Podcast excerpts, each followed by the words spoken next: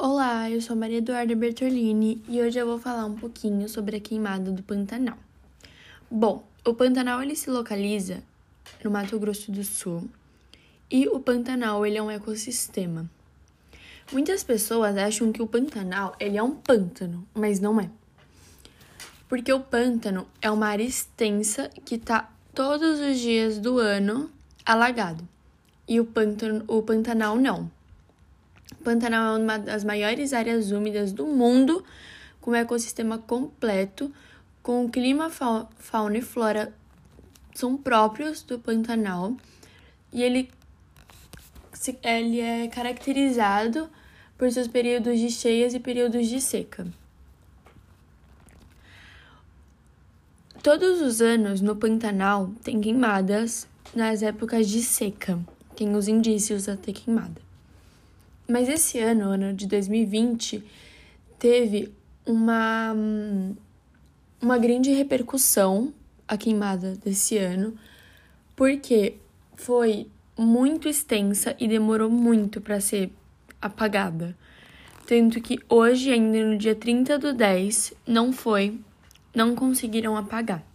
E aí, quando as pessoas viram que era realmente muito grave, que tinha muitos animais se prejudicando e tudo mais, começaram a levantar hashtags e, e começaram a postar coisas sobre a queimada.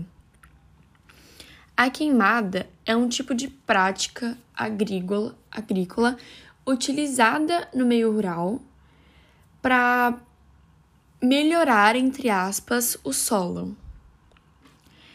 E, e essas ações, queimar o solo por uma prática rural é uma das técnicas mais antigas realizada pelo homem. Um, e pelo custo, vale a pena. E é rápido. Então, isso é uma. Isso é uma queimada. Mas você causar uma queimada num, num lugar como o Pantanal é um crime.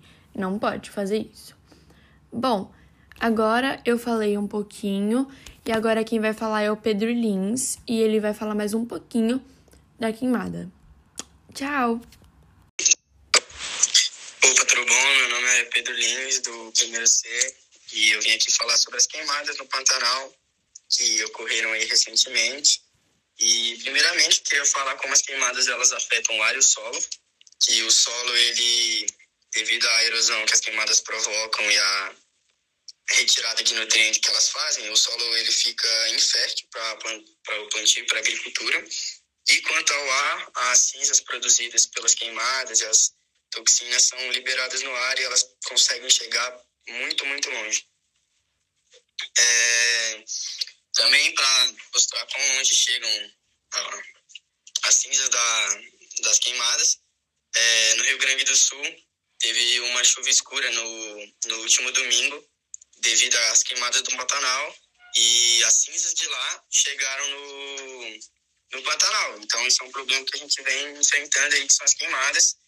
E é um problema difícil de ser resolvido, porque são queimadas naturais devido à seca, que é muito presente no, Pantanal e no Cerrado no inverno.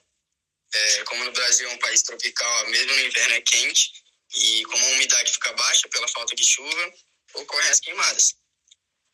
E é um problema que a gente não, não encontra muitas soluções para arrumar, porque todos os anos acontecem, todos os anos a gente é prejudicado por isso, mas é uma causa natural, difícil de ser interrompida.